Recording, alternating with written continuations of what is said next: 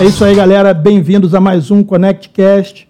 Hoje eu me reúno aqui com um dos maiores expoentes da luta olímpica do Brasil e do mundo. Um cara que merece todo o respeito e todo o reconhecimento pelo trabalho que fez, faz e continua fazendo. Antoine Jaúde. Falei correto seu nome? Falou, falou. falou Pô, beleza, bem-vindo, Antoine. Obrigado. Obrigado, Obrigado Alexandre. Obrigado à equipe aí. Uma honra estar aqui. Valeu. Antônio, cara, como eu te falei aqui em off, eu sempre curti luta, sempre acompanhei luta e para quem gosta de luta é impossível não acompanhar, para quem gosta de MMA é impossível não acompanhar o wrestling. Você foi um dos caras que mais é, mais trouxe o wrestling para a realidade aqui do país. Como é que começou a sua história, cara? Me fala como que você conheceu o wrestling, seu nome é de origem libanesa, né? Sim. Me fala se você nasceu aqui, se você nasceu lá. Cara, o microfone é seu, tá aberto. Não, obrigado. Vai tocando aí, mandando as perguntas que eu vou respondendo. Então, eu, eu conheci o wrestling no Líbano, né? Mas eu nasci aqui no Brasil, em 77. É, meu pai conheceu a minha mãe, e aí casaram, né? Eu nasci. E e aí meu avô ficou meio, ficou meio doente lá no Líbano, né? Meu pai falou para minha mãe, pô, vamos levar o Antônio para conhecer meu pai, né? É, já estava já tava idoso. Quanto tempo você tinha de vida, assim? Tinha seis meses. Caramba. E aí meu pai estava bem aqui, trabalhando, minha mãe também, mas vamos lá. Então, pegou umas férias e foi. E aí, chegando no Líbano, é, a ideia era passar dois meses e fiquei 13 anos. Uau! Porque foi num período que já, desde 75, já havia alguns focos de conflitos Sim. entre cristãos e muçulmanos, mas por coincidência nesse período estourou a guerra, né? E aí fecha aeroporto, ninguém com, sai. Com vocês lá já? Já. E aí meu pai foi convocado, e aí acabou que minha mãe também adorou muito a cultura, se apaixonou pelo Líbano, e aí acabou que viu que era ficarmos era bom, e acabou que ficamos. Então deixa eu entender, seu pai foi lá para visitar seu avô e a pessoa falou: aproveita que você está aqui, vamos, vamos para a guerra. Vamos para a guerra. É, na verdade, guerra é sempre ruim. Sempre. É importante ressaltar que é sempre étnica, política, mas é, os povos sempre foram muito unidos, Síria e Líbano. Sim. Inclusive, assim, né, o povo sírio escondeu muito libaneses cristãos em Damasco para evitar que sejam é, mortos ou algo desse tipo. Então, assim, a guerra sempre foi muito feia, né? Era mais política mesmo. Essa guerra foi em que ano, mais ou menos? Começou em 77, né? Mas ela, ela acabou em 92. Eu já estava no Brasil, mais ou menos. Entendi. E aí, e aproveitando a sua pergunta, eu conheci o wrestling lá, no Líbano, que é muito popular. E é muito bacana porque, assim, é, a vida voltava ao normal quando não tinha bombardeio. Então, é igual chuva aqui, né? Então, assim, tá chovendo muito, fica em casa, parou de chover, a gente aproveita o dia, né? Lá era, não tem bombardeio, né? Pode sair na rua. Nesse nível mesmo, de fato? Sim, Literalmente? Sim. Literalmente, literalmente. E aí a vida voltava normal, então, assim, passava a Olimpíada na TV, quando, quando tinha luz, né? Porque muitos bombardeios, Bombardeio. a gente ficava sem luz, sem água. E aí a escola voltava à rotina, e aí eu lembro que tinha umas escolinhas de wrestling no colégio, passava na TV direto, e eu já chamou a atenção. Mas em específico, você fez a pergunta, por que escolheu o wrestling? Eu lembro que eu, eu via wrestling na TV e, e eu ficava assim me questionando como é que eles, aqueles caras estavam se tacando um e outro numa quadra de basquete, que eu via aquele círculo, né? Eu chegava... Você associava a quadra. Eu chegava no colégio, assim, eu lembro, assim, eu batia a mão no chão, né? Falei, caraca, esses caras são casca grossa. Eles se tacam nesse chão mesmo, eu quero fazer isso. Tu não fazia ideia não que fazia ideia, né? E lá não tinha um tapete olímpico, né? Sim. né? E muitos anos depois eu vinha, assim, você falaram que o wrestling, o levantamento de peso é muito popular lá no Líbano. Entendi. E aí, anos depois, descobri aqui no Brasil já que o Líbano até hoje só tem, sim, deve ter tido mais, mas ele tinha tradição em wrestling, tinha três medalhas olímpicas de wrestling e três medalhas olímpicas de levantamento de peso. Que legal. E aí eu entendi o porquê o, o né, nasceu lá o... Sim. A, a faísca, né? O orgulho, né, é, cara? Isso aí. Era entendi. muito popular. E vem cá, você começou lá com quantos anos a treinar o wrestling? Não, lá não comecei. Lá conheci. Lá você conheceu? Conheci, eu lembro que tinha um militar que dava aula. Eu lembro que meu tio apresentou meu pai: ó, oh, esse aí é o campeão nacional de luta aqui. Ele era militar, operações especiais lá. Sim. Aí uma, uma vez ele deu uma brincadeira, assim, de fazer uma esgrima, vamos dizer assim, foi a faísca. Mas conhecer, conhecer mesmo, conheci na Academia Budokan, junto com meu professor na época, Roberto Leitão Filho. Sim.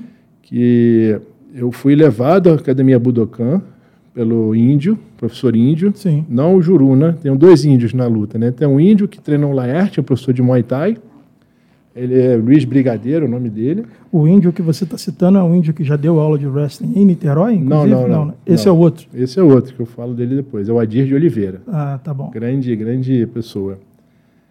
E grande mestre, né? Aprendi muito com ele. Então, o índio era o índio do boxe que treinou o Raoni Barcelos, ele de Marechal Hermes. Tá não sei se você sabe quem é. Sim, sim. Ele, na época, dava aula de Muay Thai numa academia na Urca, que era do Eugênio Tadeu e era muito perto do colégio. Eu estudava num colégio estadual chamado Estácio de Sá. E toda vez que acabava a aula, às vezes eu perdia o ônibus e vinha andando até a Praia Vermelha, porque lá passava mais ônibus. Um dia passei na porta da Academia do Eugênio, falei, pô, legal, entrei, me inscrevi no Muay Thai. Aí o índio me viu, né, já com 14 anos, já era grande, já Sim. pesava cento e poucos quilos. Ele, cara, você tem que fazer esse esporte, vou te levar na Budokan. Aí ele me levou na Budokan, lá chegando, vi uma foto enorme quando você sobe na antiga Budokan, que é na rua Doc Lobo, você sobe assim a escadinha, escadinha do terror, né? Porque Sim. Eu chegava a analisar.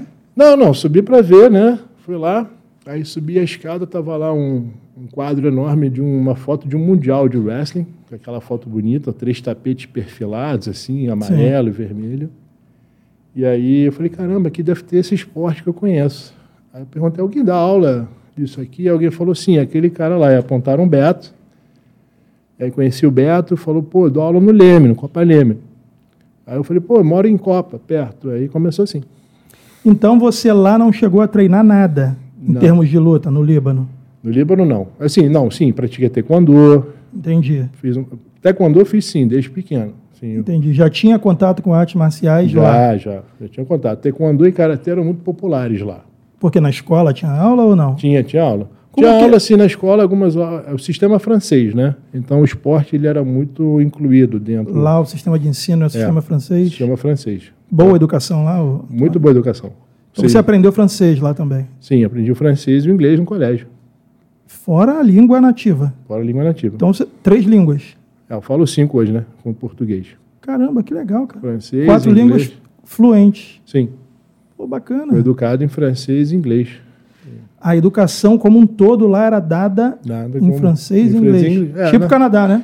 É, na Segunda Guerra Mundial, tipo Canadá, na Segunda Guerra Mundial, pela França ter tomado conta daquela região, ela instituiu o francês como obrigatório nos colégios, até como uma forma de cultura mesmo. Sim. Isso é comum na história. Sim. E acabou que os países cristãos aderiram a esse sistema, né? Entendi. não o muçulmano, apesar de eles falam também. Entendi. E aí o sistema francês cristão na região passou a ter obrigatoriedade em inglês e francês. Entendi. E aí o seu contato com o wrestling, que é luta olímpica, acho que a maioria das pessoas que assiste vai entender, mas quem estiver chegando no canal, estiver interessado pelo assunto, é bom a gente frisar que o wrestling é aquela luta olímpica que a galera luta com o maiô, né? Com aquela sim, sim. Malha, a malha, né? Malha, malha. Isso. Seu primeiro contato foi no Brasil, tudo que você aprendeu de wrestling sim, foi. foi. com os professores aqui. Foi, foi. A família Leitão, digamos sim, assim, foram sim, os introdutores do wrestling total, na sua história. Total. Foi com Entendi. o professor Beto Leitão. Entendi. Me fala um pouco do, do, do sistema universitário de wrestling lá nos Estados Unidos, porque, como eu te falei, eu gosto muito, eu sei que lá tem a NCAA, NCAA, Sim. que é a liga universitária de todos os esportes, e eu sei que o wrestling é muito importante. É, como que funciona, Antônio, esse modelo, e por que, que você acredita que não se replica isso aqui? Porque eu sei que lá o pessoal escolhe nas universidades, primeiro eles vão nos All-Americans, né? Sim. Que são os primeiros a serem selecionados para as universidades, os caras que tiveram destaque no wrestling, no, no colegial, no high school, vão para as melhores universidades para que eles representem essas universidades no campeonato universitário que é até mais importante do que o nacional, né? É quando você bota assim para ver o, o, a relevância. Como que funciona esse sistema lá e por que, que você, que está introduzido no esporte há tanto tempo, acredita que nunca foi feito aqui, cara? Vamos lá. É, boa pergunta, né, Alexandre? Parabéns. Primeiro porque, assim, né, nos Estados Unidos, junto com a Rússia, são os países que mais têm praticantes de wrestling do mundo. É, os números certos não tem, mas são milhões de praticantes. E a regra olímpica, de uma forma geral, ela é uma regra um pouco complicada. Mais Entendi. competitiva, técnica, é muito estratégica. E o fantástico do wrestling, especialmente da UWW, que é a organização olímpica, você ter uma ideia, ela segundo, é, o segundo, é a segunda organização internacional que mais tem países filiados pós-FIFA. Se eu não me engano, a FIFA tem 192 países credenciados, a, a UWW deve ter 188. Só perde assim. para o futebol. Só perde futebol. E sempre foi. E aí, é, e o bacana dela se servisse de exemplo para outras organizações internacionais, cara, ela muda as regras, assim, a cada ciclo olímpico quase, ela cria regras, por quê? Porque ela busca trazer o público para ela. Perfeito. Dinamismo, então, né, cara? Dinamismo. Você tem que ter saco de ficar assistindo aquilo e entender o que está se passando, cara. E desde que eu faço wrestling, pratico wrestling, minha primeira competição oficial foi em 92, você tem uma ideia, 93. E eu tenho quase 28 anos de wrestling hoje. E a regra mudou, assim, mínimo sete vezes ao longo da minha carreira, fora categorias. Eu estou só fazendo uma análise para chegar na sua fica pergunta. Fica à vontade, fica à vontade.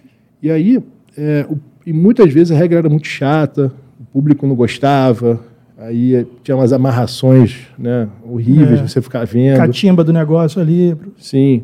E Estados Unidos provavelmente pegou esse sistema e falou que precisava trazer um público mais jovem, mas e, e cativar mais o público para assistir. Então criou o Foxcatch, né, o sistema, o estilo Foxcatcher. Que é o Folk Style Wrestling. Folk Style, perdão, Folk Style, isso aí, desculpa. E é um sistema muito mais dinâmico, Sim. mais competitivo, fácil de aprender. Sim. As crianças aprendem fácil. É, eu não, não, conheço bem a regra, tá? Sendo bem Sim. honesto assim, mas é, acompanhando, estudando um pouco, vi que é muito dinâmico. É.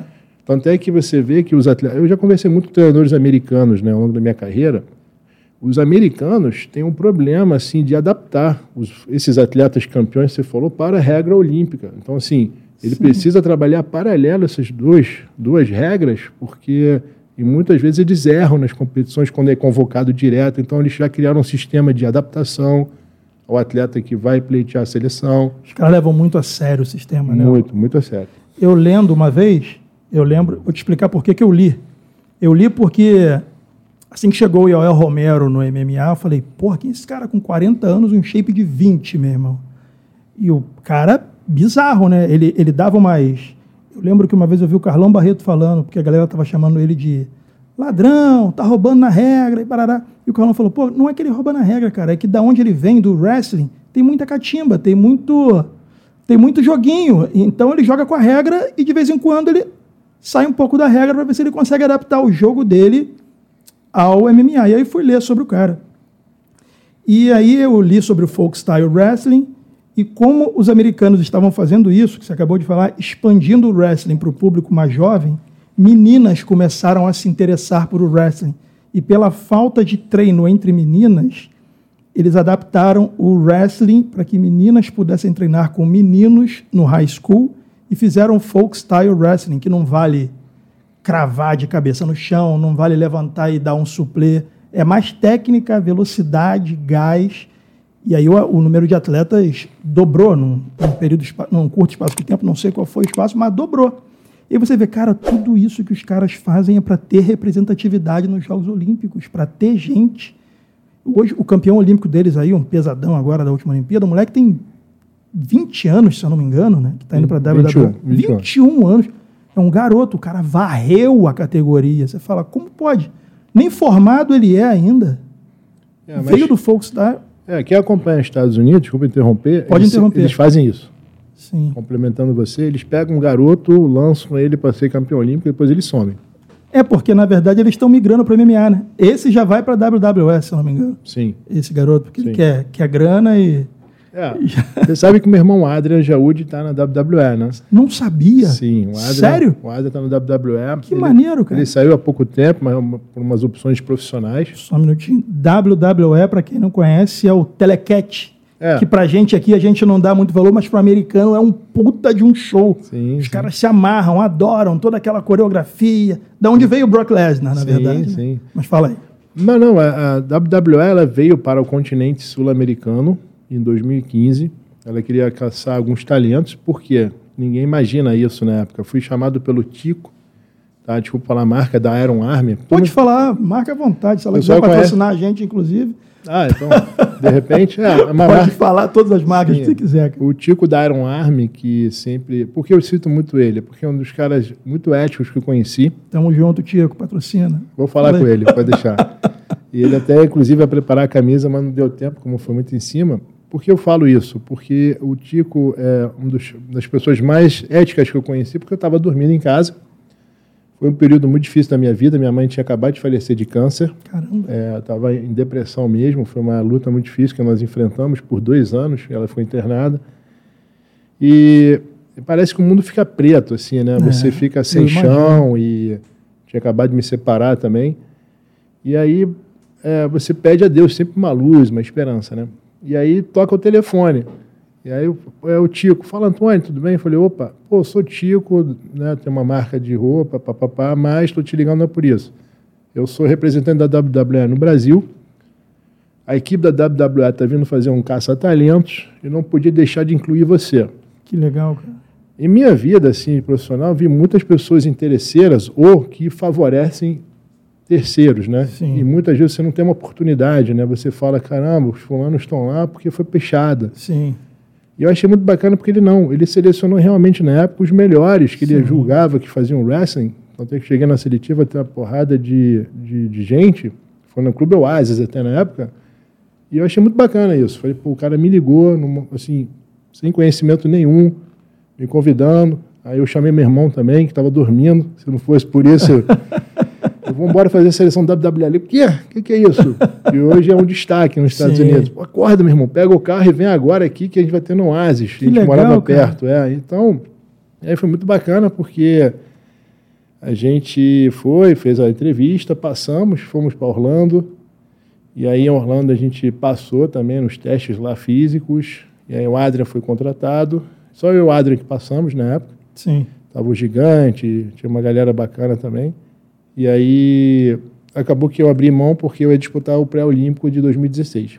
Aí Caraca. falaram, então, Então agora vê, a W, se você parar para pensar, você vai disputar o pré-olímpico porque você tem o sonho de Sim. chegar lá e medalhar na Olimpíada. sim, sim, Porque se fosse por grana, você ia para WWE de olho fechado. sim. Eu sempre tive esse sonho, cara, defender o. Brasil, trazer resultados. Eu vi que você estava tentando até agora, né? O, o- Sim, o sim, Antônio? Tóquio, Tóquio também. Você tentou Tóquio, não foi? Não, eu fui para Brasília, trabalhei lá, e aí acabou que eu abri mão, porque a pandemia e tal, Sim, aí quando veio os pré-olímpicos já estava lá. Mas em 2019 eu medalhei, fiquei entre os 15 melhores do mundo, fui bronze no Pan-Americano em Buenos Aires, 2019, Parabéns. obrigado. E aí, depois de quatro anos parado, voltei. Eu era o atleta mais experiente da competição, 42 anos, a medalha foi muito bem-vinda depois de quatro anos sem competir. E não tem divisão de idade na competição, não. Não, não, não tem. Estando bem, você está dentro. Tá dentro. Existe, Então, Existem, infelizmente, alguns preconceitos né, com a idade que muita gente acaba sofrendo, infelizmente. E isso não é verdade, né? A força está na cabeça e está no corpo. Se a pessoa se cuida, claro, tem disciplina e mantém os parâmetros de ranqueamento, sim.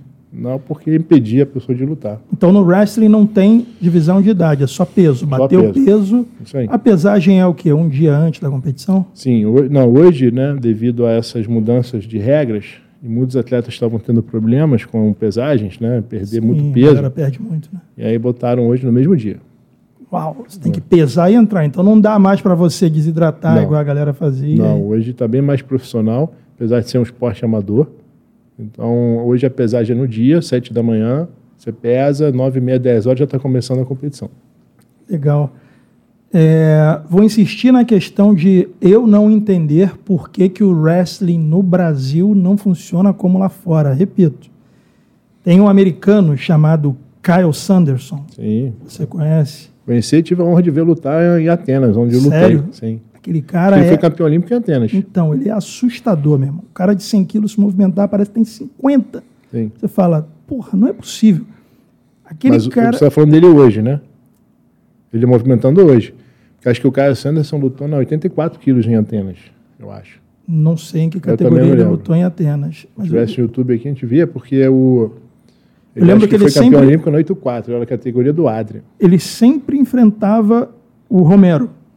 Sim, então 84. Romero é, 84. É, é, porque 84, mas se fosse a pesagem antes, eles deviam lutar com 100. Ah, sim. Entendeu? Sim, Estou falando pelo tamanho dos caras. Você fala, porra, muito forte para se movimentar. Sim, sim. Como se você compara com um lutador de jiu-jitsu, a movimentação dos caras do wrestling é. Depois contar a história do Romero. Eu tive a honra de treinar com o Romero na, Sério? em Cuba, assim. Já vi que você gosta dele, né? Gosto, gosto. Acho o cara fantástico. Né? Tive a honra de, de em Cuba, treinei em Cuba em 2000. Desculpa, concluí. Não. Eu tô falando. Vamos lá. Então tá. Eu vi, eu vi, esse cara fez, ele ganhou ele ganhou, ele se tornou All American e durante toda a carreira dele na liga universitária, na NCAA, ele fechou invicto. Foram 100 lutas sem perder. E aquela revista americana famosa, Sports Illustrated, ela colocou a façanha dele no esporte como a segunda mais incrível da liga, lembrando que a liga não é só de wrestling, perdendo só para um cara do atletismo que ganhou, que quebrou quatro recordes olímpicos no atletismo em uma hora de competição. É, então, o valor que o wrestling tem lá e as oportunidades que você vê que a luta olímpica abre nos países onde dá, onde se dá o devido valor, é muito bom. Você vê que tem pessoas de países até menos ricos do que o Brasil, que pô, você vai ver o atleta conheceu 10, 15, 20 países por causa da luta, expandiu o nível cultural dele, aprendeu novas línguas, fez mais networking, fez mais contatos, enfim, tudo melhora na vida do cara, ele se inclui socialmente de uma forma que ele jamais conseguiria se não fosse o esporte.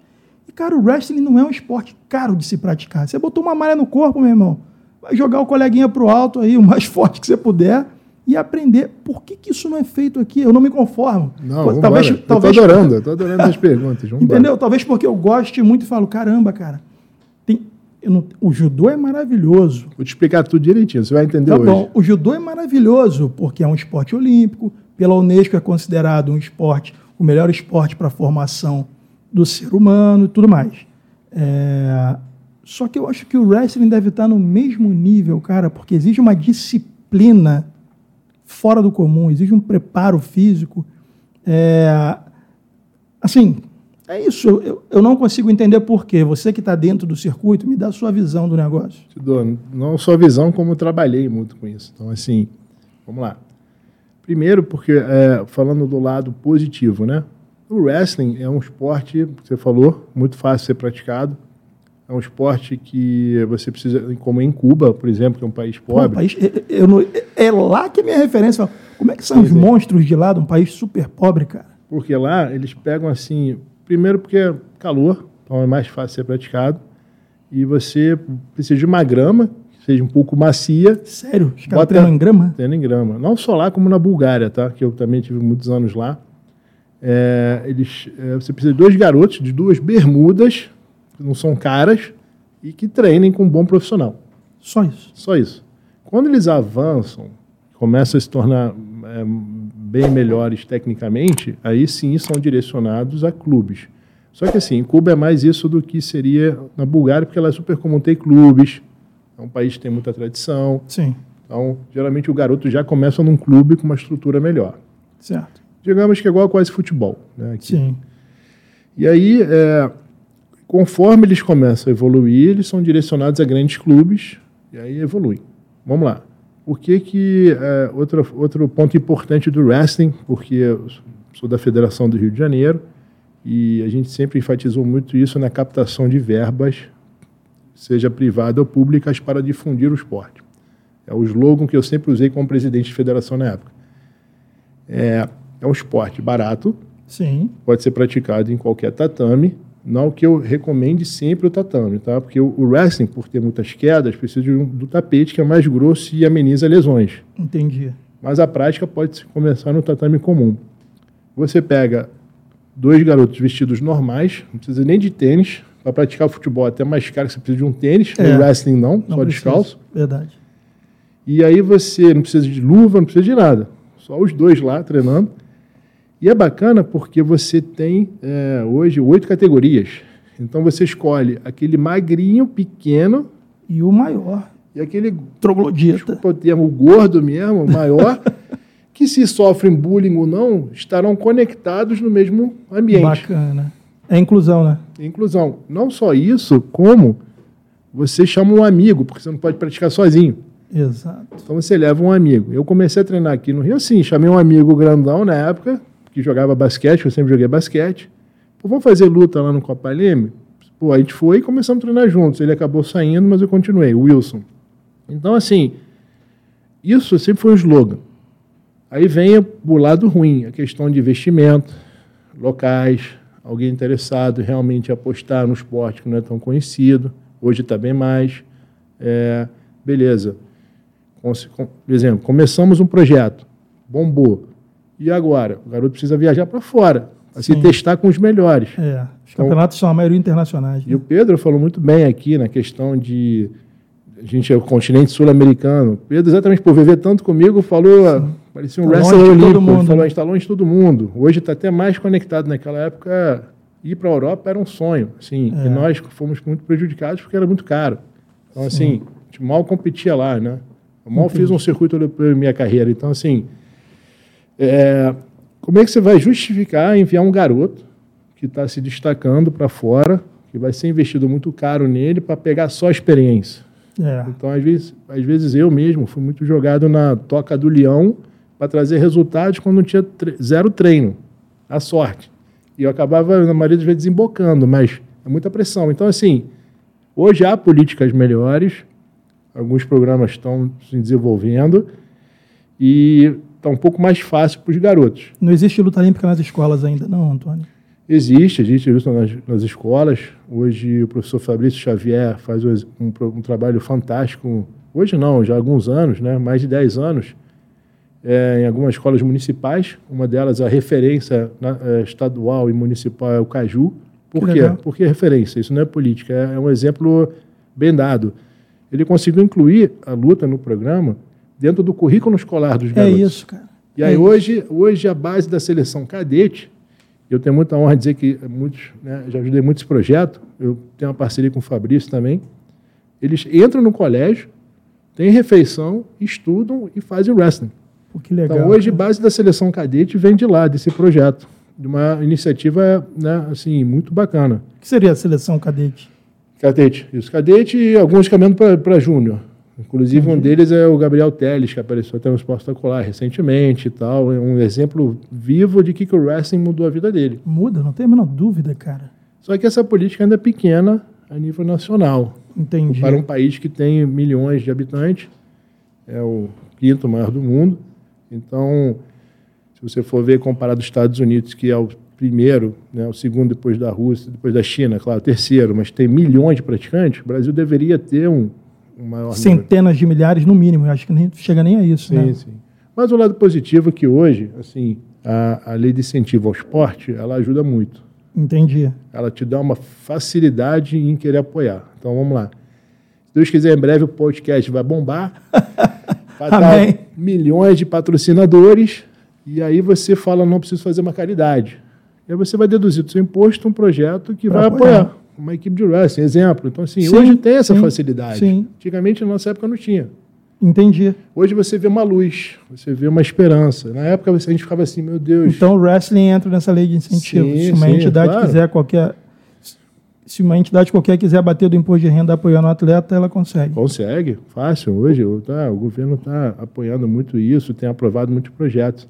E o wrestling, né? Você que é fã, é o terceiro esporte, é o segundo esporte que mais traz medalhas na Olimpíada, é o terceiro. Sim, eu acredito. Mesmo terem tirado algumas medalhas. É a natação, eram 112 medalhas. Não, atletismo, 112, natação, 92, e o wrestling está lá para 82 medalhas, entre ouro, prata e bronze, né? Dois Caramba! Bronze. Então, assim. É Ter uma seleção de wrestling é muito fácil de alavancar o país, né? Não, eu sempre falei isso na federação quando vendia. O wrestling é aquele que você, vamos supor, tem que apostar não sou, de, não sou de jogar, mas se você tem que jogar, você joga ali 18, vai voltar algumas medalhas. Sem né? dúvida, cara. Então, assim, um retorno, quanto mais chances, mais retorno você tem. A possibilidade de montar um time de wrestling, o custo é muito menor. Muito menor. Só tem deve... a questão da Europa, assim, né? Sim. Que é caro, mas sim. porque na Europa a pessoa compete entre Diz si. o intercâmbio, né? O intercâmbio, que é necessário. Sim. Você vê até os Estados Unidos, que é Estados Unidos, não gasta tanto para ficar na Europa. Eles fazem alguns circuitos e voltam, eles ficam mais internos nos Estados Unidos. Mas Sim. aqui no nosso continente a gente tem que gastar mais. Mas se você for ver, não é um gasto tão exorbitante.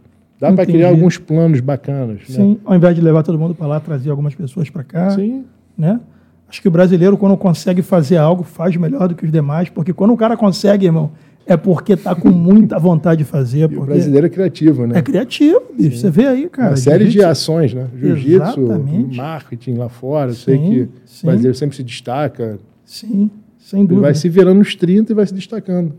Me fala, na sua opinião, qual é o país onde os caras são os mais casca grossa da, da, da- do wrestling, independente do estilo. Rússia. Rússia é. Rússia é disparado. bizarro. Rússia é bizarro.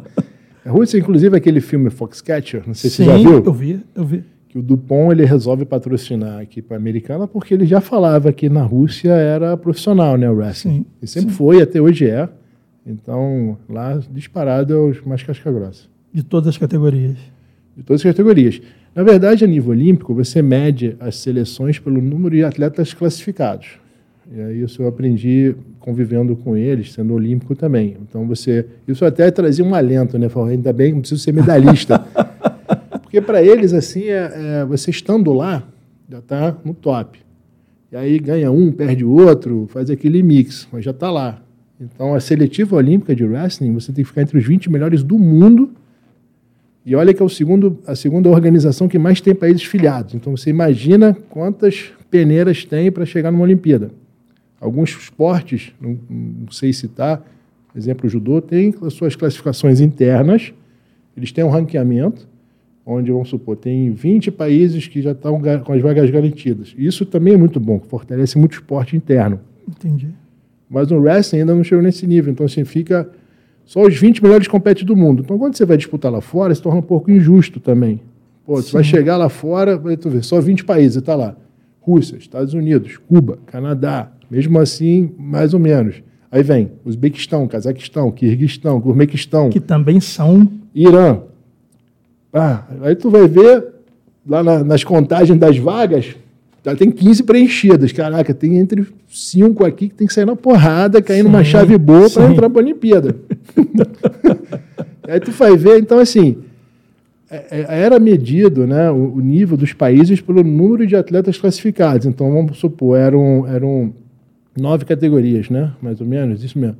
Então, pô, a Rússia levou oito, eh, Estados Unidos classificou sete. Então, aí fica Para o assim. país chegar bem na Olimpíada, ele tem que estar fazendo, tá- tem que estar ativo na temporada, tem que estar ranqueado, tem que estar mandando todo mundo lutar, Total, seja no total. europeu, seja no mundial. Total. Assim, não, não me, me autopromovendo, mas assim, eu acho que eu operei alguns milagres para estar, porque, cara, é muito difícil. Assim, você chega e fica uma sensação de frustração muito grande.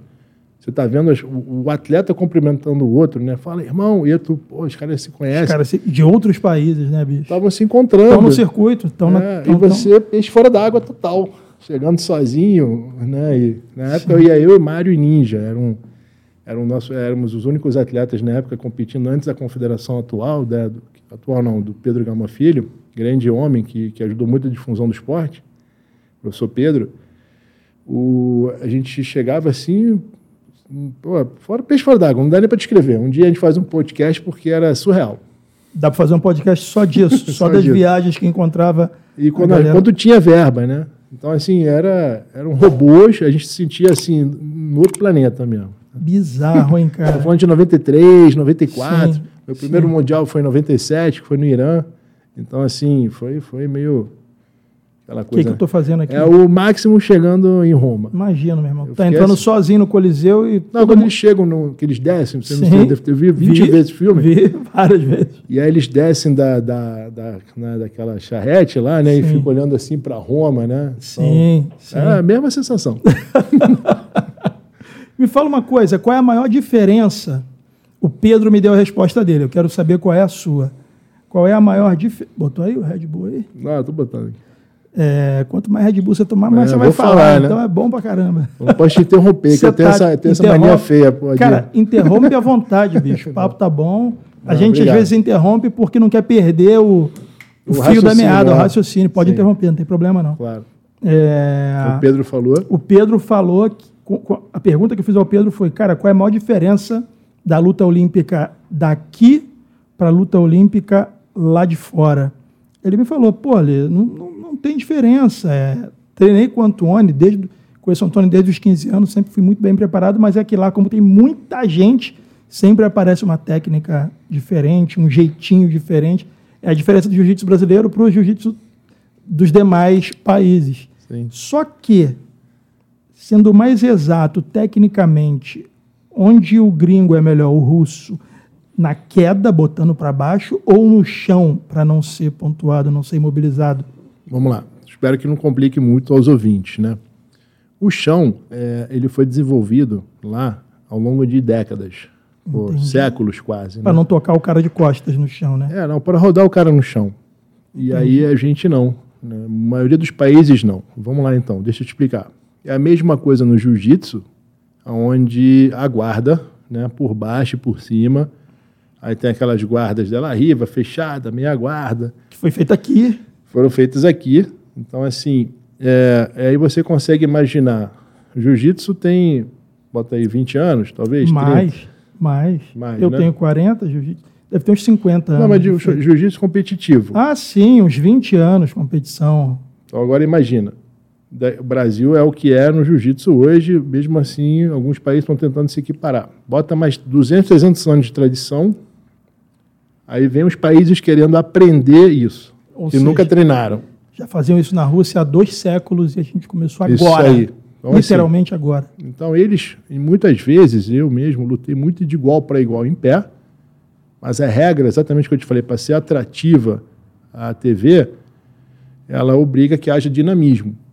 Então, os caras mais experientes mantinham a luta em pé, me faziam ficar num termo passivo, né? Você ficava naquela posição parterre e tomava rodo. Pum. Porque eles já tinham essa, essa estratégia, já vinham praticando. Você era penalizado. Era penalizado. E olha que bacana. Recentemente, digo de algum, uma Olimpíada, duas, mudaram essa regra. Se o cara está muito agressivo em pé, não vai mais para o chão no estilo livre. Então facilitou muito para a gente. Como, Como assim? Se ele estiver muito agressivo em pé? É, se ele está lutando, buscando luta, e o árbitro julgar que a luta está boa em pé... Vai ficar ali até acabar. Vai ficar ali. Ah, entendeu? entendi. Corre o risco de não irem para o solo.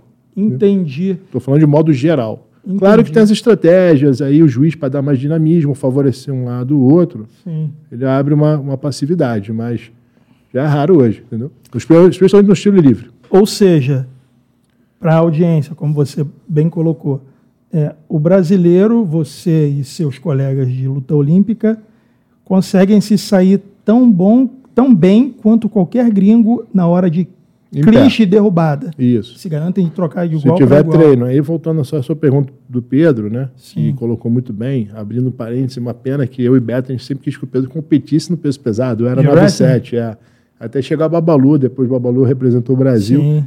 Mas o Pedro tinha total chance de medalhar até no wrestling. É Só mesmo? Como, sim, Pedro pô, era fantástico.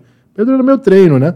Entendi. Muitos resultados que eu tinha foi treinando com o Pedro, porque Pedro era pesado, né? Caramba, Pedro... que legal. Nesse nível de, de poder competir, nesse nível, fazer nesse dupla nível. contigo? Sim, legal. sim. Nesse nível, por exemplo, assim, o Pedro sempre foi muito profissional, dedicado. É porque eu nunca vi ele botar ninguém para baixo. Acho que não precisava, ia para trocação. Cara, a gente mas... ficava louco aqui, né? Desculpa, Pedro, mas tem que falar. E o Beto, a gente ficava louco. O Marco também, claro, né? Porque o Pedro tinha total condições de botar para baixo. Mas um. a estratégia sempre funcionou. Entendi. O Pedro sempre ganhou o que ele ganhou. Então, assim... É, não havia necessidade de ele se arriscar. Entendi. A estratégia era sprawl e chutar. Sim. Mas o Pedro tinha um nível de wrestling. Na época no Brasil não tinha nem praticante ainda direito. Então, assim, se o Pedro quisesse viajar para competir pelo Brasil, ele estava preparado só com os treinos, de poder legal, representar cara. o peso pesado. Se o Pedro você pesou 108, 110 ali, era o mais pesado, vamos dizer assim, eu tinha que perder peso para lutar na 97. Mas voltando, né, para não perder. Então, a gente em pé tinha muito mais chances por isso, que a gente se virava em pé. Então, um Pedro, por exemplo, eu, que a gente, assim, a gente ainda competia, mas o Pedro, se fosse disputar, ele, não, ele tinha que dedicar um tempo muito para treinar o chão. Entendi. E aí, nos Estados Unidos, que ele fala que nos Estados Unidos você tem muito mais possibilidades de treinar com 5, 10. Né? Sim. E aqui Revezar treino, bota os caras inteiros lá para vir isso. treinar. Então, isso era muito melhor porque lá tem muito praticante. Entendi. Né? E a gente não, a gente tinha que viajar para Bielorrússia, Rússia, Bulgária, para poder chegar no seu treinamento e poder treinar com três, quatro diferentes que sejam, que eram os melhores né, na época. Sim. E pegar uma experiência diferente. Entendi. Então o problema não era botar para baixo. O problema é o solo. Sim, sempre foi. Você fez MMA também, né, Antônio? É, eu fiz o que MMA. O que você achou da experiência, cara? Foram é. 11 lutas? Foram 15, 15 lutas. Fala aí. Na verdade, assim, eu fico às vezes um pouco chateado porque eu vejo muita gente falar, mas eu fui um dos primeiros olímpicos a disputar MMA, né?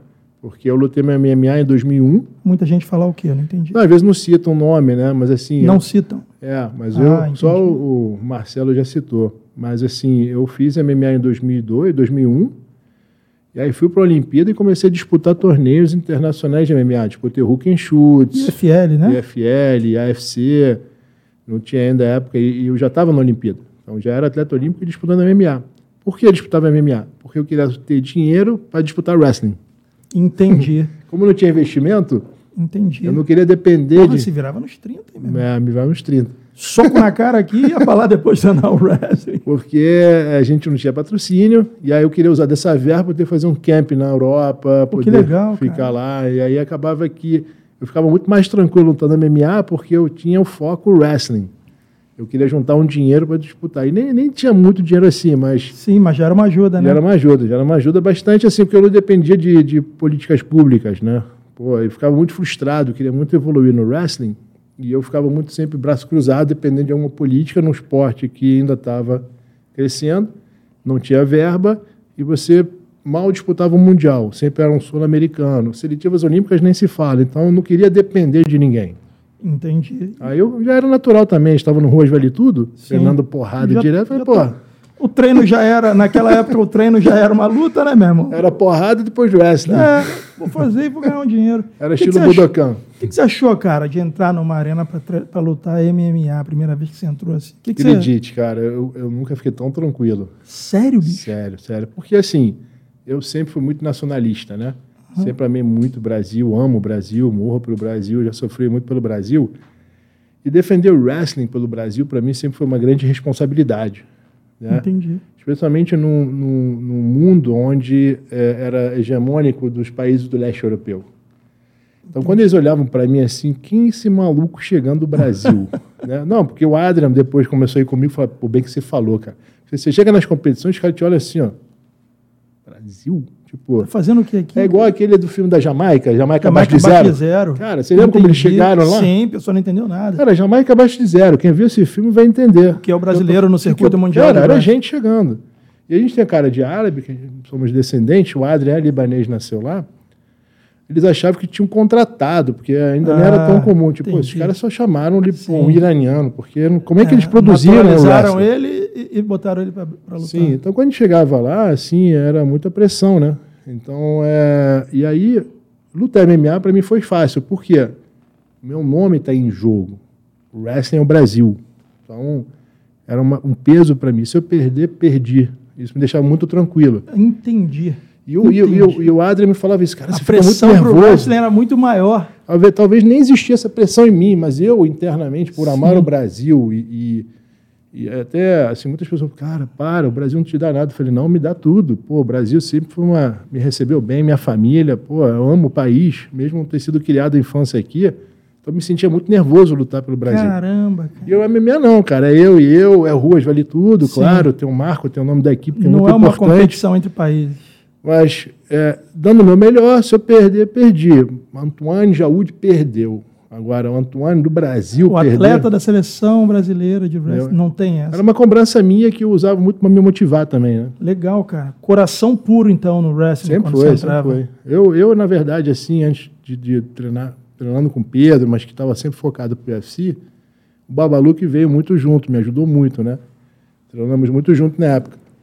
E o Babalu também tinha uns planos de lutar mais MMA, mas gostou muito do wrestling. Mas antes do Babalu, nesse intervalo, do Babalu e Pedro, eu treinava sozinho. Eu aprendi a fazer esgrima na árvore com um japonês que treinava a gente em Goiânia.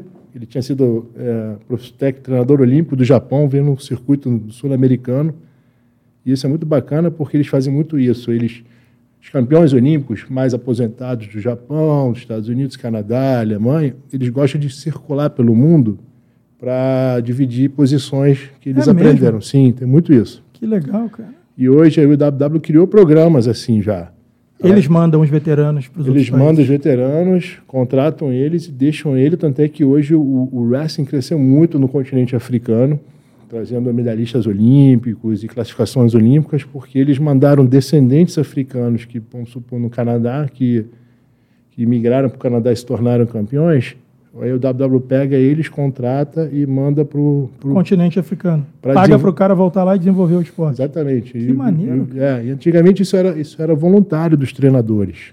E numa dessa eu peguei um treinador japonês que treinou a gente em Goiás, na época, eu era pequeno. Ele ensinou a esgrimar na parede. Ele fala assim, ó, quando você não tem com quem esgrimar, você esgrima na parede. E muitas vezes eu esgrimei na parede porque não tinha ninguém para treinar. Então, assim, eu tentava sempre dar ênfase em preparação física, né? Entendi. E nessa época entrou meu treinador Juruna, que é da Gama Filho, é um índio do wrestling, que é o segundo, terceiro né, índio do wrestling, que, que me ensinou muito a preparação física específica sem parceiro, porque eu tinha que ter o gás pelo menos. E o gás no MMA mudou muito quando você foi lutar, cara? Porque não, São não. o quê? Três minutos de cada round no wrestling? No wrestling, é, variou muito. Foram três rounds de dois, depois eram três de três, depois foi para 2 de 3. Hoje é 2 de 3 por 30 segundos. Então, no MMA, o primeiro já são 5 minutos. Tu não sentiu a diferença? Senti, senti, senti.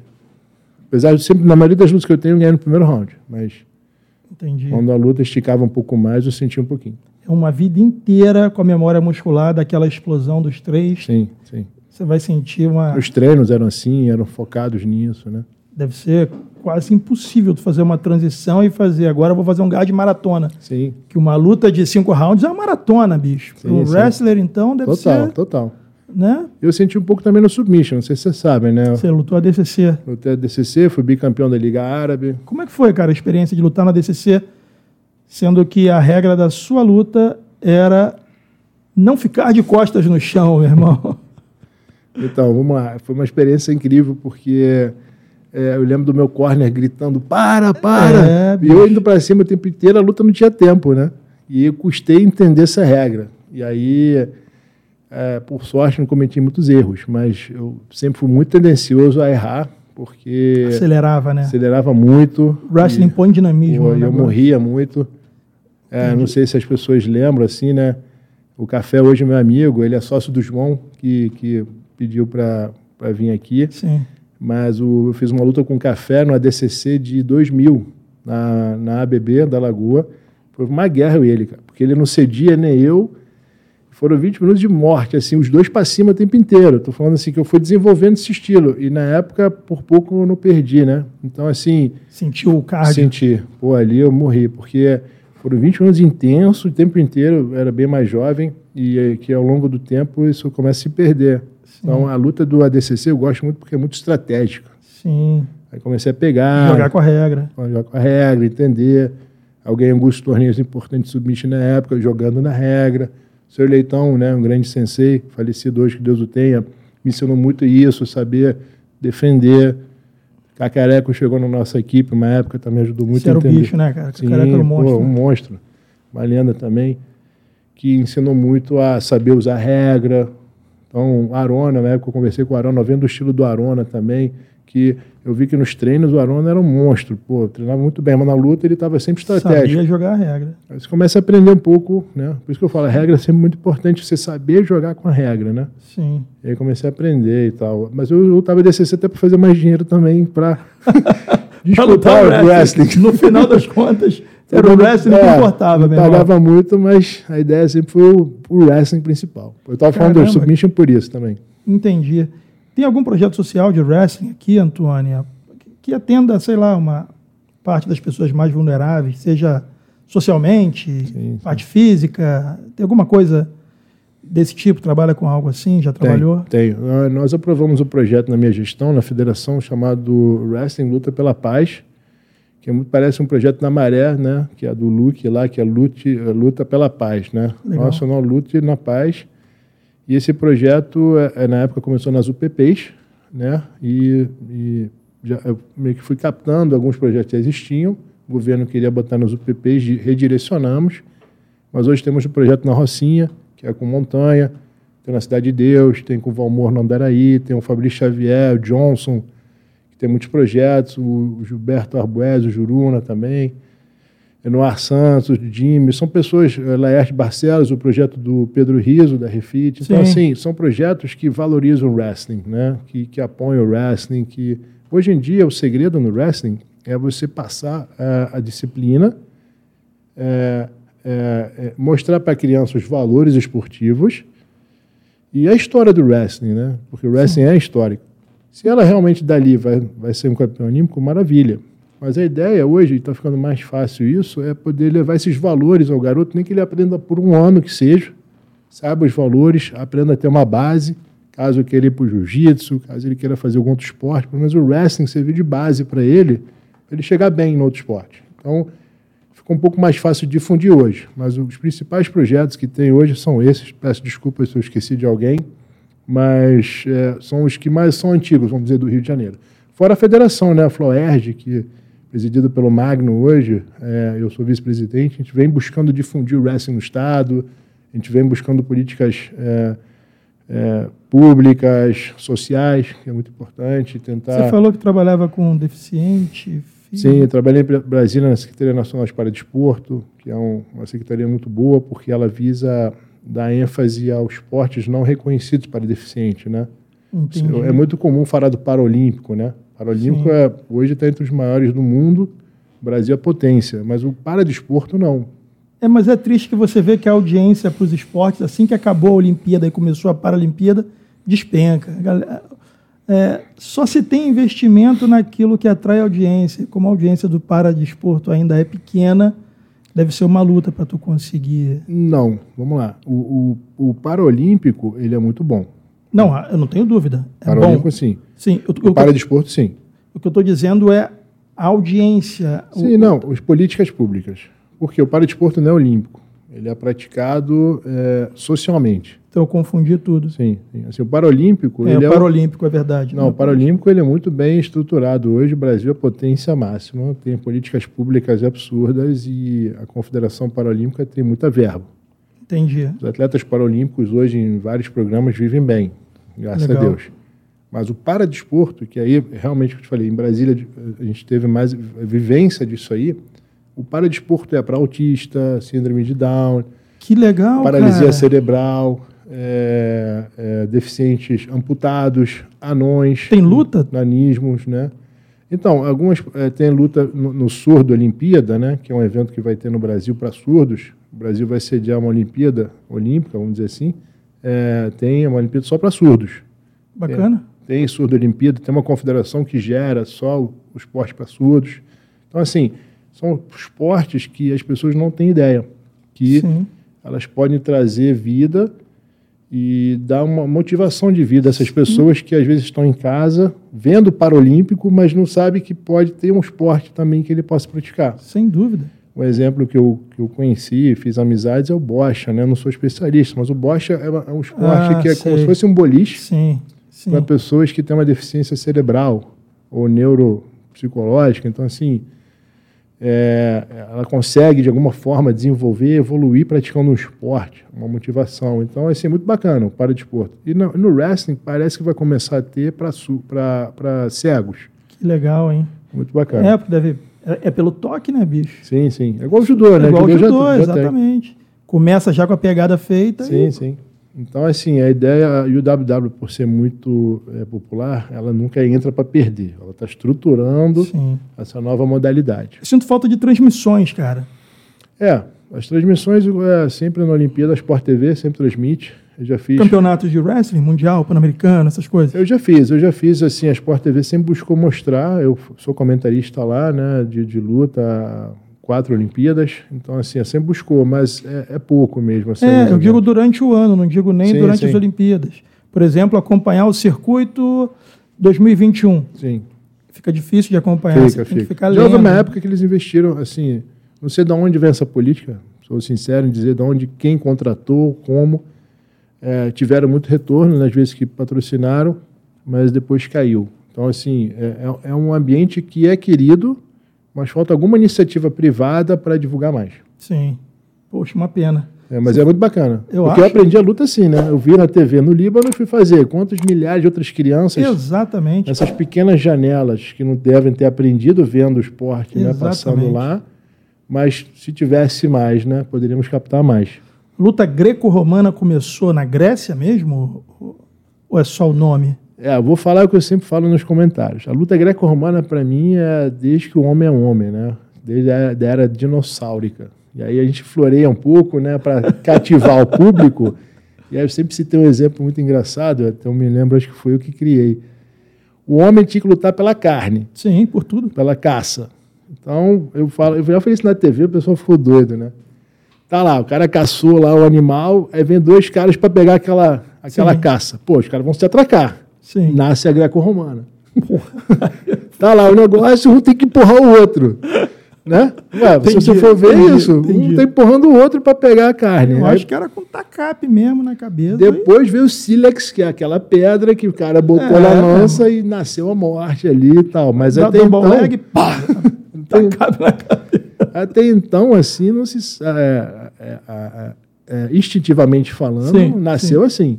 Entendi. E aí depois veio os relatos, aí tem, tem no- na tumba de Tutankhamon, posiciona, posições, Posições que de ele gostava muito lutando, do né? wrestling. Que legal. Acharam lá, você vê alguns livros históricos, e a Federação Internacional tem muito desses livros, que ela, eu tenho vários desses livros, sempre estudei, então assim, realmente tinha na, na, na tumba dele posições de luta. Os caras lutando na tumba porque ele gostava. Ele falou: se eu morrer, eu quero ser que homenageiem. Aí descobriram lá no Egito. Aí é datado de 3 anos de Cristo, Meu oficialmente. Tem a luta do, do anjo, né? Que lutou com o Jacó, não foi? Tô fora. Eu- eu- na Bíblia, né? Não sei se alguém aqui é, conhece esse trecho. Ele, ele foi, cru- foi Jacó? Não sei. Sabe não. Lutou com o anjo, né?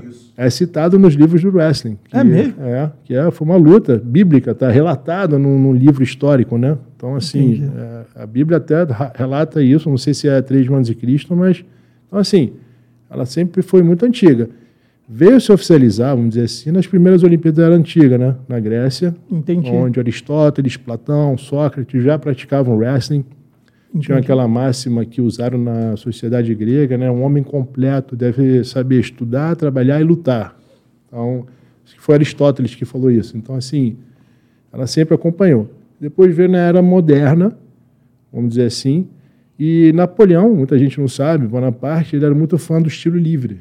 Então, assim, ele começou a meio que eh, desenvolver esse estilo, usava a luta como medidor de força entre os países, antes de ele ser declarado imperador, e foi um dos maiores patrocinadores. Por isso que a luta na França é muito tradicional também.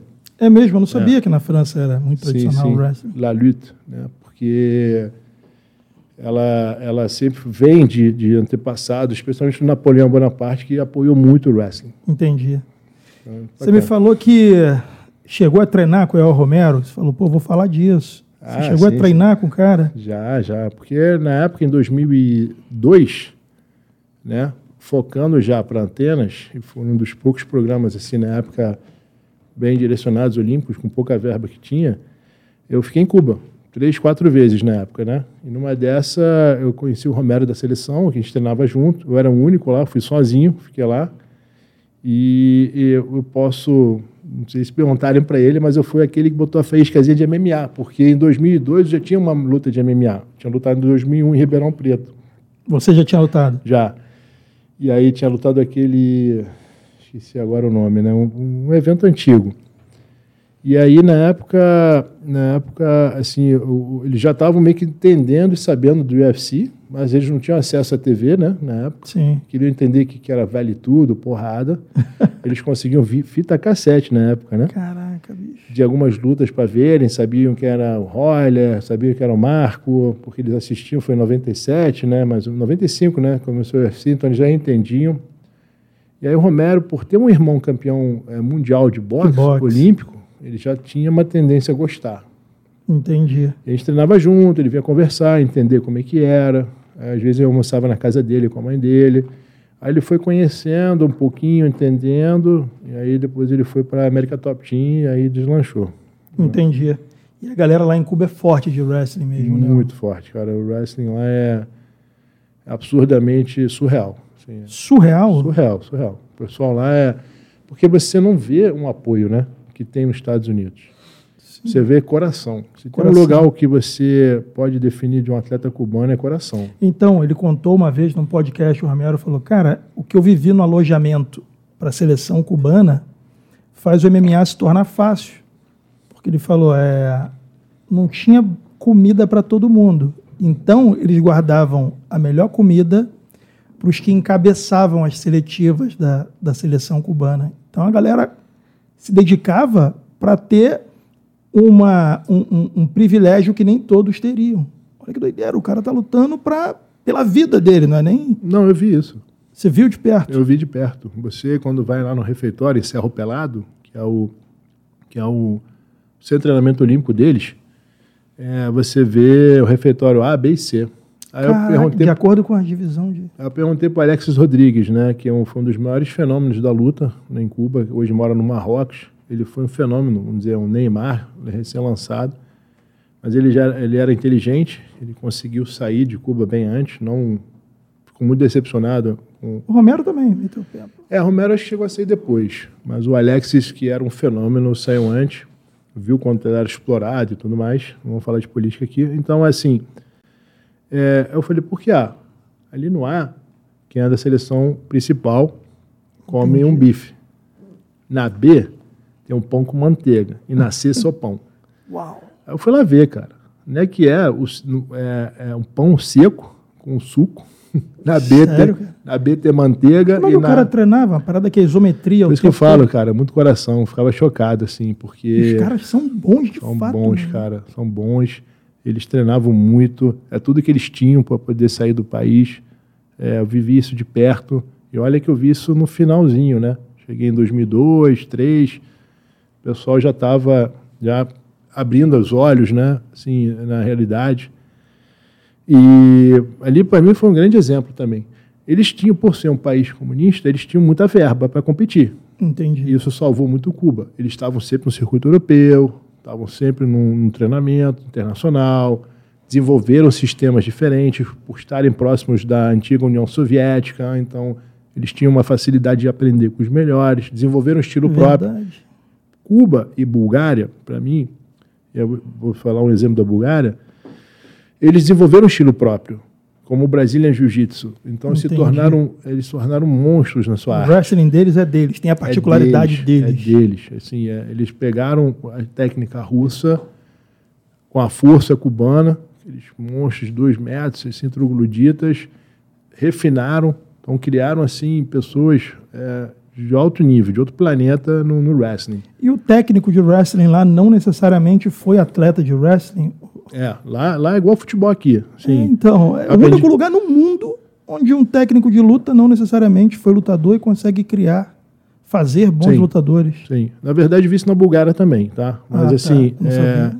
Em Cuba você vê isso, igual no futebol, por exemplo. Não necessariamente aquele técnico de É, clube foi, um grande craque. jogador. Exato. Aqui o que é natural para nós, lá para eles no wrestling é super comum. E na Bulgária também é assim. O, o cara se destaca às vezes igual um Bernardinho do vôlei muito mais como treinador do que foi como atleta. Quando ele era reserva na seleção, ele se tornou um campeão olímpico, mundial com a seleção búlgara como treinador. Lá na Bulgária, por exemplo, tem um prêmio de melhor treinador, que sempre é um búlgaro de wrestling que ganha. É um tr- troféu, sai na TV, tipo o melhor treinador do- de todos os esportes. Aí você Ah, entendi.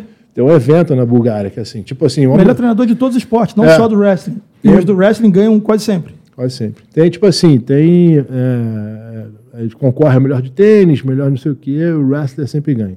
Eu me lembro que eu tava lá, eu via nos jornais, na capa do jornal, o cara no dia seguinte no CT lá puxando treino. Geralmente era em dezembro, né? Então, Entendi. Lá eles valorizam muito isso, o treinador também. Entendi. Chegou a treinar jiu-jitsu em algum lugar aqui para fazer MMA? Treinei, não, eu treinei uma vez jiu-jitsu com brigadeiro, de pano só. É mesmo? Sim, só uma vez. É, Não curtia o jiu-jitsu de Não, kimono? não. Meu meio claustrofóbico, assim, apesar de ser wrestler. Mas é um, é um esporte que eu gostei muito, porque é muito refinado. Sim. É, tem projeto. Assim, é, os meus irmãos são faixa preta de Aikido, Ralph e o Adrian. É mesmo? A arte marcial sempre fez muita parte da nossa família. E, e eu sempre vi o jiu-jitsu como o Aikido, um esporte que eu pretendo praticar de kimono. E eu peguei a preta com Malibu também, né? Sérgio Malibu. Malibu. Sim, então um cara que eu aprendi. Eu fiz um treino com ele uma vez e eu fiz com o Brigadeiro. Então é um esporte que refina muito. Eu lembro que eu tirava o kimono e, e, e você fica mais solto, né? Sem dúvida. E aí eu gostei muito, mas é o tipo de esporte que eu, digamos, uma arte suave, sim, praticar sim. aos poucos, com certeza é muito bonito. Volta e meia recebe proposta para lutar de kimono master e tudo mais. É mesmo? Estou estudando isso, assim, mas já lutei judô também, assim. Judô é top, né? Fui bicampeão estadual de judô é, por equipe e, e individual, né? E aí foi a experiência que eu tive de kimono. Mas na época a regra do judô, ela podia atacar pernas. Isso, agora e não aí, pode mais. O Ney Wilson na época me convocou, me convocou junto com o Marquinho Tatu, que era um do Sion, que era um dos colégios mais tradicionais de judô na época, uma equipe. Eu defendi a equipe numa branca e verde, derrubando todo mundo, atacando perna, então foi tranquilo. E, mas assim, fugiu muito da, da essência, da do, essência judô, do judô. Né, na época. Então, assim, senti que ficou um pouco, né? Pô, quem esse cara que chegou agora e ganhou tá tudo. Atacando todo mundo pro alto aí, pegando é, pela bainha na mas Foi uma experiência muito válida, né? Agradeço muito a eles por isso. E eu adorava competir em qualquer esporte, então.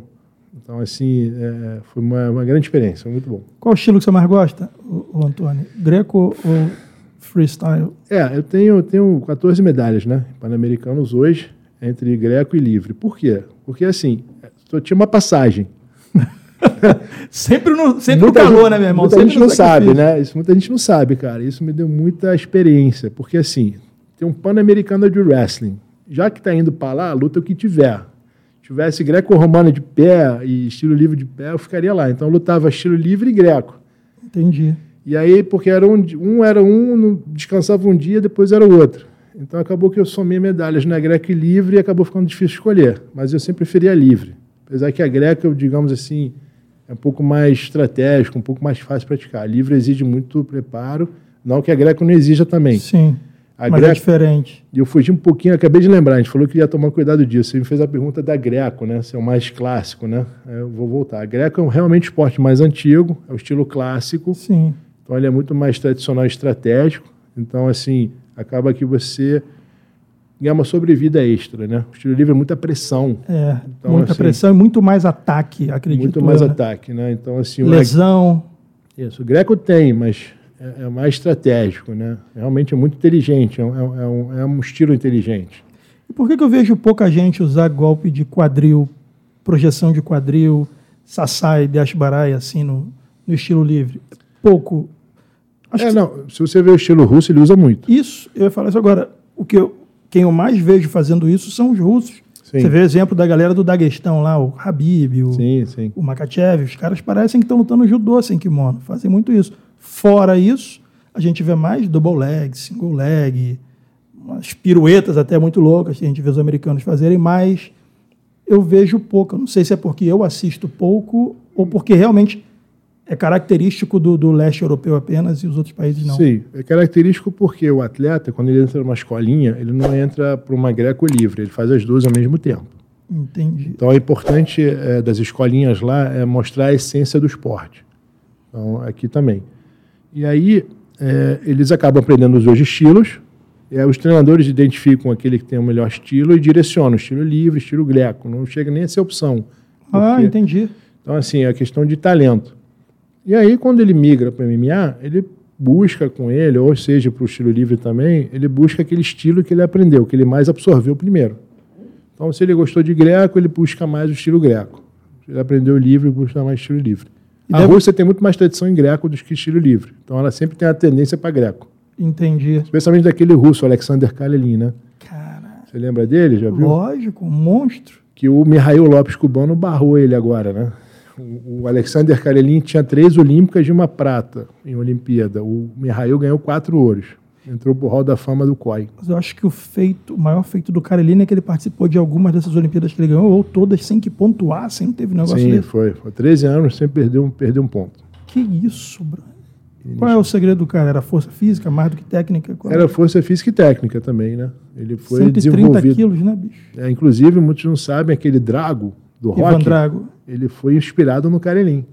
Só que outro esporte, né? É, filme, eles né? pegaram né? assim, porque o Karelin meio que foi desenvolvido para o wrestling, para mostrar a supremacia. É mesmo? É, supremacia russa. russa, União Soviética, soviética, né? nem russa, soviética.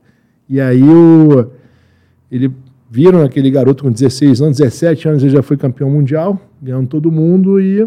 Mais ou menos a mesma dinâmica do Drago ali. É. Eles então, aquela que, cara é. de apartamento dele não era puro suco da banana não, ouro, não. era. Não, ninguém sabe, né? Mas assim, o, o Karenin, ele gostava muito, ele sempre foi um exemplo de mostrarem né, a supremacia russa, a soviética, que além de ele ser bruto, ele amava poesia, ah, ou seja, é, gostava é, de remar, sim, sim. ele corria na neve.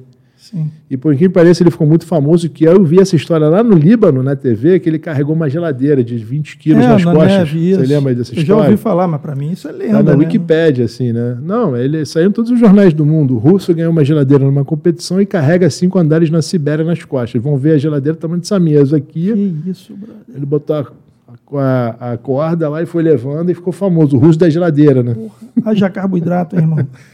e aí ele começou a mostrar o lado mais é, culto, né? Sim. Bem, bem. Ou seja, ele queria mostrar que dá para ser sensível sendo aquele monstro no tatame. É, foi ele ou foi a supremacia soviética, não sei, mas usaram muito isso.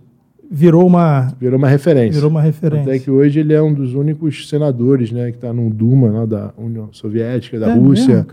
faz parte do parlamento, é um político Assim, Os caras têm tradição ele, em luta. É, né? porque Putin ele é muito é judoca, né? Sim, cara? o sambo também. Sambo.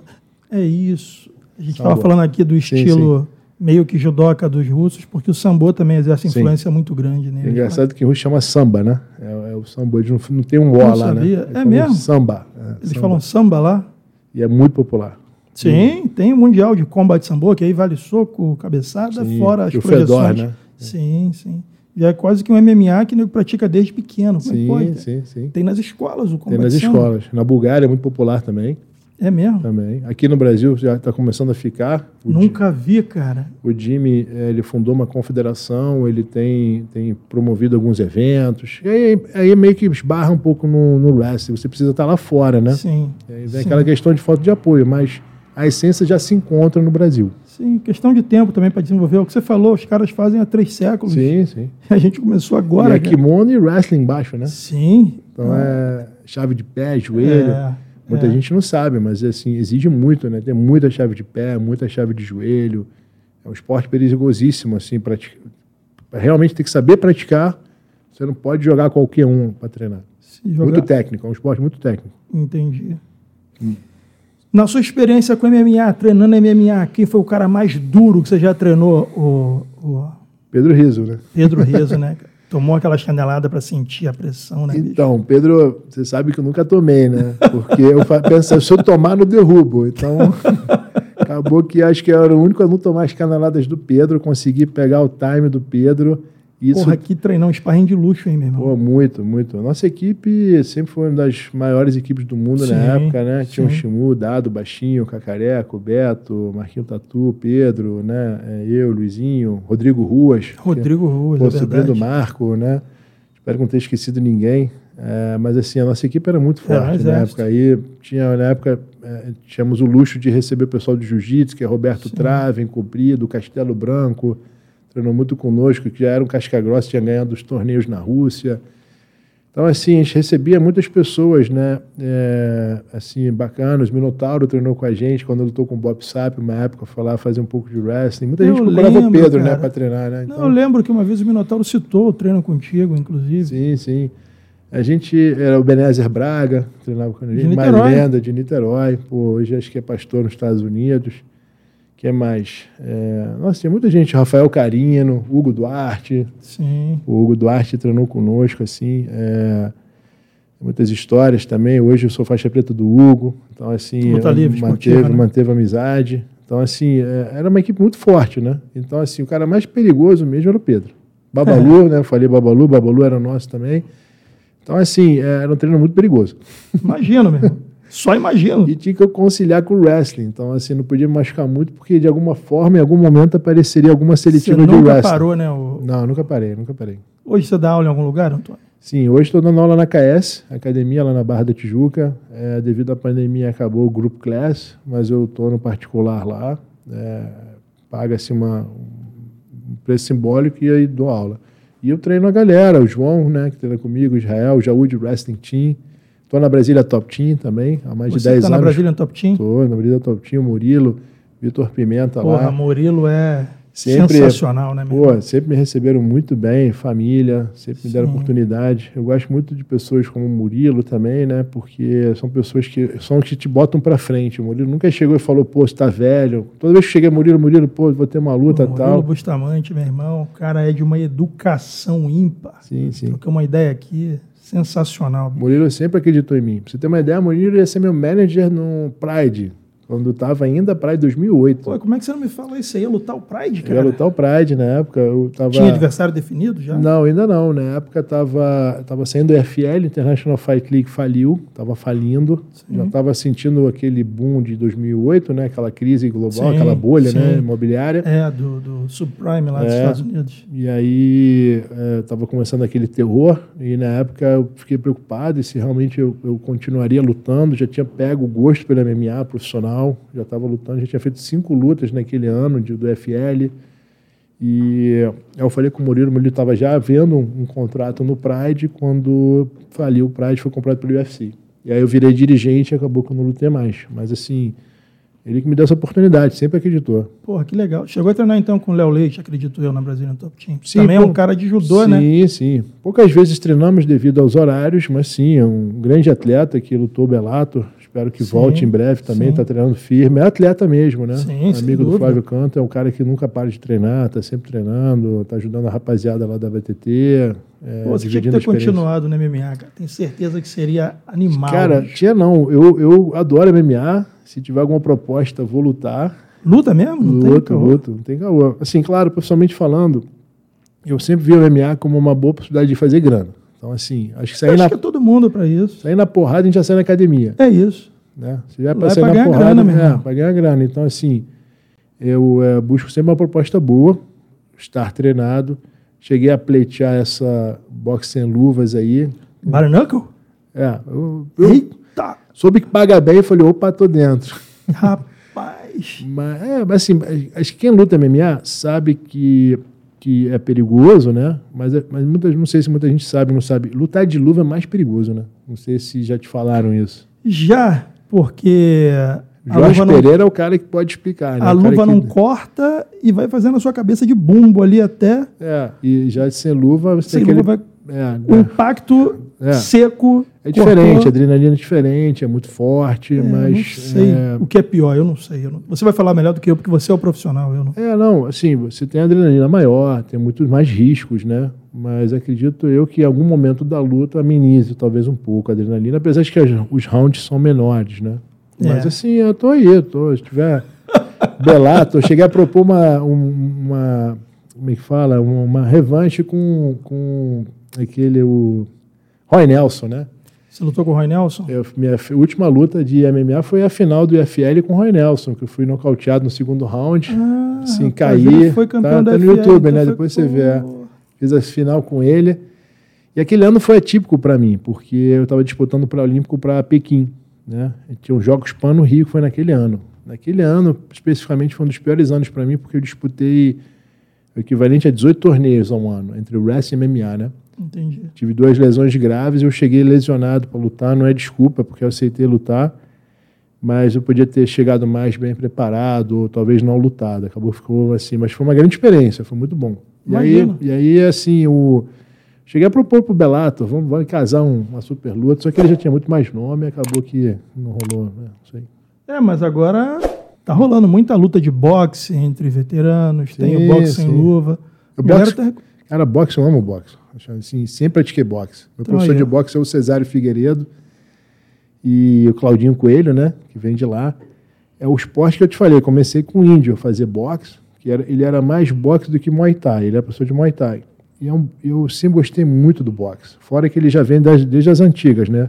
É o boxe e o wrestling junto com o pancrácio. Não sei se você lembra disso. Pancrace, que chama.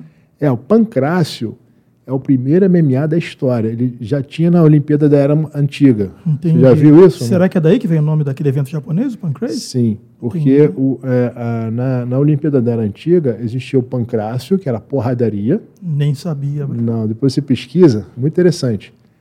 É, e era porrada, para valer. A luta só parava quando o cara dava três tapas no chão ou morria. E aí a luta tinha que ir até ele morrer, você não podia amenizar o cara. Isso era olímpico na época para eles. Que isso. E depois tinha o wrestling, que é o clássico. Então Entendi. era o wrestling e o pancrácio. Eram os dois esportes antigos assim que mais tinha. Não conhecia.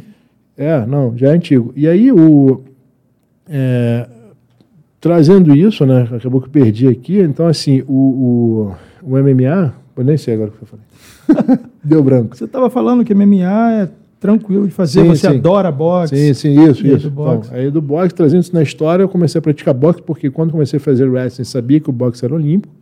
Era ali tentar ir em algum esporte nessa. Entendi. Aí me apaixonei pelo boxe também, sempre pratiquei o boxe com o Cesário.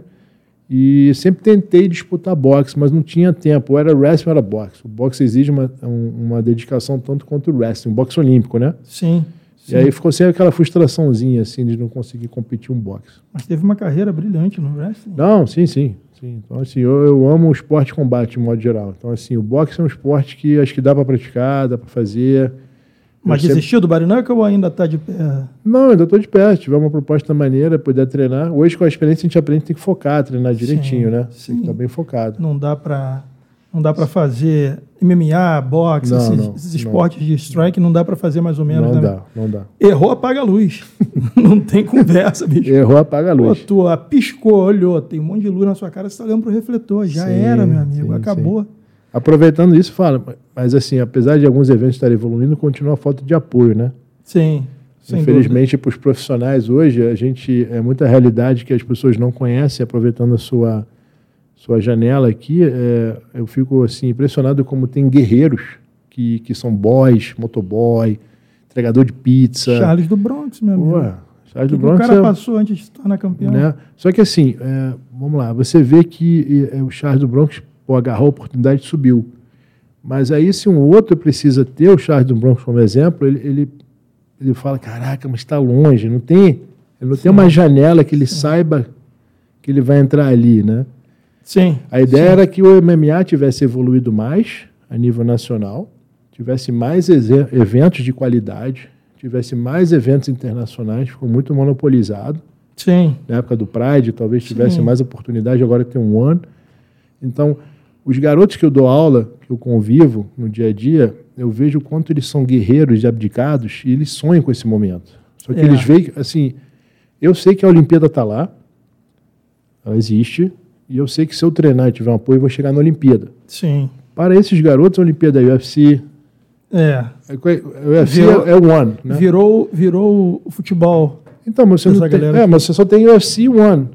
Aí o garoto olha aquela fila, né? Caraca, é. será que eu vou continuar? Então, eu penso o seguinte, cara. Diferente do wrestling que a gente falou aqui, o MMA é um esporte caro para o cara treinar. Exatamente. Ele precisa aprender não só o wrestling, vai ter que aprender o wrestling, o jiu-jitsu, o boxe. Na verdade, o ideal, você vê que cada vez mais os países que despontam no MMA, eles têm os atletas que já vivem num lastro de treino desde a infância. São os caras que nos países que investem no wrestling, sim, por exemplo, estão chegando e levando tudo mesmo. Você vê lá o Camaro Usman, o cara veio da Nigéria com o wrestling dele, e está fazendo a festa no MMA. Você vê os russos. Dedé falou aqui, o André Pederneiras falou. Os russos só não dominam tudo porque tem menos atleta. Porque os caras já vêm com um lastro de treino, de luta, de tudo, desde criancinha. Aqui é muito difícil porque o cara não tem dinheiro ou tem que trabalhar. Sim, então, sim. O cara sobe no lombo da moto, dirige o dia inteiro, de noite vai lá fazer o treininho dele sonhando com a oportunidade. O MMA é um esporte que se tornou se tornou caro, nosso dinheiro hoje, o real, vale menos.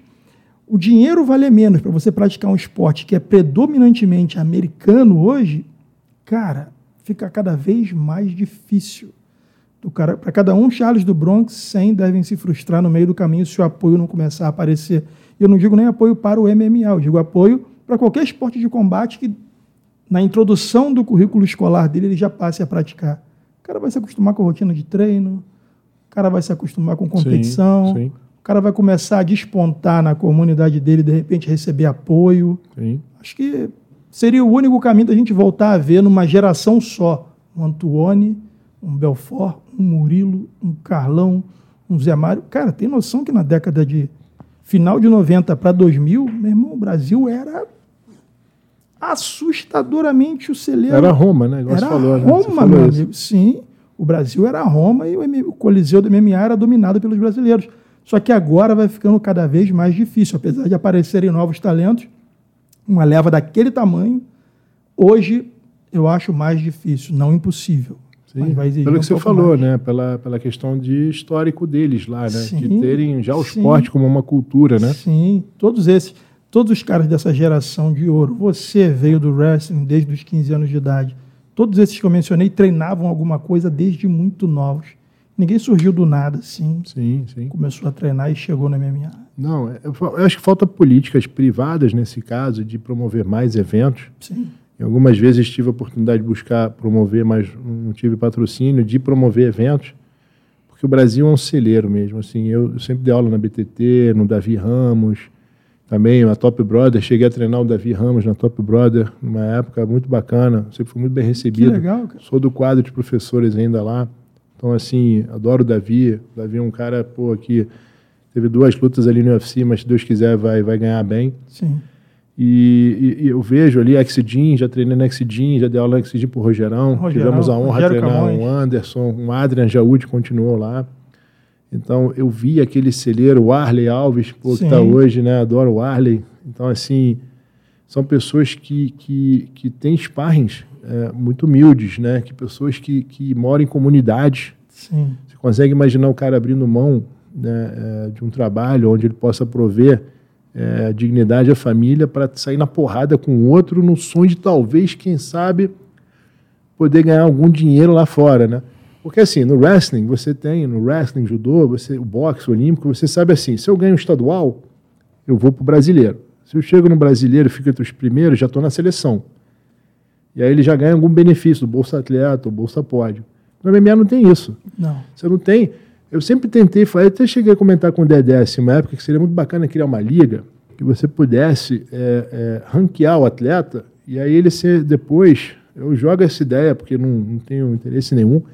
Se alguém puder copiar, seria fantástico. Porque assim, você cria uma liga onde você tem um manager principal aqui em cima que vai te direcionar para o UFC. Então, esse manager é a confederação de MMA, vamos dizer assim. Tentaram criar uma época. Imagina se você faz um torneio onde você seleciona os melhores que ele sabe que se ele ganhar, ele vai poder estar no UFC. Isso motivaria muito mais os atletas. Você quer fazer no Brasil a versão do Dana White Contender Series. É, Mais ou menos isso. é, ou se tivesse mais eventos desse tipo que pagassem bem, não necessariamente o UFC. O UFC está lá porque ele paga bem, monopolizou todo mundo. Sim. Mas por que não apoiar outros eventos que vai ter retorno maior? Sim, hoje a lei de incentivo apoia qualquer evento esportivo, então podia ter MMA também, onde valorizasse nossos atletas. Sim. Nossa, eu sempre defendi muito essa classe, que além de eu, de eu também lutei fazer parte, né? fazer parte. Eu, eu saí na porrada no, no Ruas Vale Tudo quando eu tinha 14 anos com Bigu Branco. Não sei se já ouviu falar no Já Bigu ouvi, Branco. já ouvi. Bigu Branco foi meu, meu primeiro mentor. Chegou assim, chega aí, moleque, deu um tapa na cara. Começamos a treinar, fiz taparia, fui na Budokan, fiz taparia. Então, assim, sempre fez muito parte junto com o wrestling. E, e é uma classe que merece muito reconhecimento, porque o cara Sem tem dúvida. que ser, pô, abdicado assim ao máximo. Ele não. O que você falou, né? Tem que treinar jiu-jitsu, boxe, wrestling, muay thai. Nem sempre pode pagar aquela academia. Aí sai dali, bota o negócio. Sobe no ombro da motinha, mete lá o iFood nas costas. Aí tem que trabalhar, até a tarde, É aí volta, aí quebra um dente, não tem como pagar o conserto. Quando é um dente, tá bom, né, meu irmão? Imagina Eu- uma lesão eu- mais séria, o cara não consegue mais se recuperar e. Cara, eu convivo pega. com essa galera diariamente, punk. cara. Assim, é, eu senti muita saudade quando fiquei em Brasília também, um pouco, porque é, era, um- é um ambiente muito bacana né, de viver. Então a galera é muito esforçada. Assim, é, Sim. e, falta reconhecimento muito para essa classe Não mesmo. tem dúvida, cara. Não tem dúvida nenhuma. Ô, Antônio, quer dar um recado pra galera aí que viu você falar, irmão? Fica à vontade, o microfone é seu, cara. Não, obrigado aí a você, Alexandre, pelo seu programa. Valeu, meu que irmão. você falou é a gente precisa de mais pessoas assim, Obrigado, meu divulgando o nosso nosso esporte, nosso trabalho. Parabéns à equipe que está contigo na, na guerra aí, né? Molecada boa, não Desejo sucesso.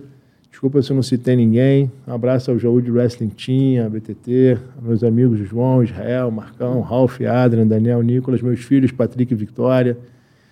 E aí. Quem quiser treinar contigo hoje, Adrian, como faz? Então, a gente está na QS, né, aula particular, estou na Brasília Top Team, só se inscrever lá na Lagoa, na BB da Lagoa, a princípio é isso. Qual é o seu Instagram? Meu Instagram é Antoine Jaúde Wrestler, né? É, aprendendo ainda a divulgar mais. Estou muitas broncas da minha mulher. Mas então, galera, quem puder embora. seguir, segue esse monstro aí da luta, se comunica com o cara. Obrigado.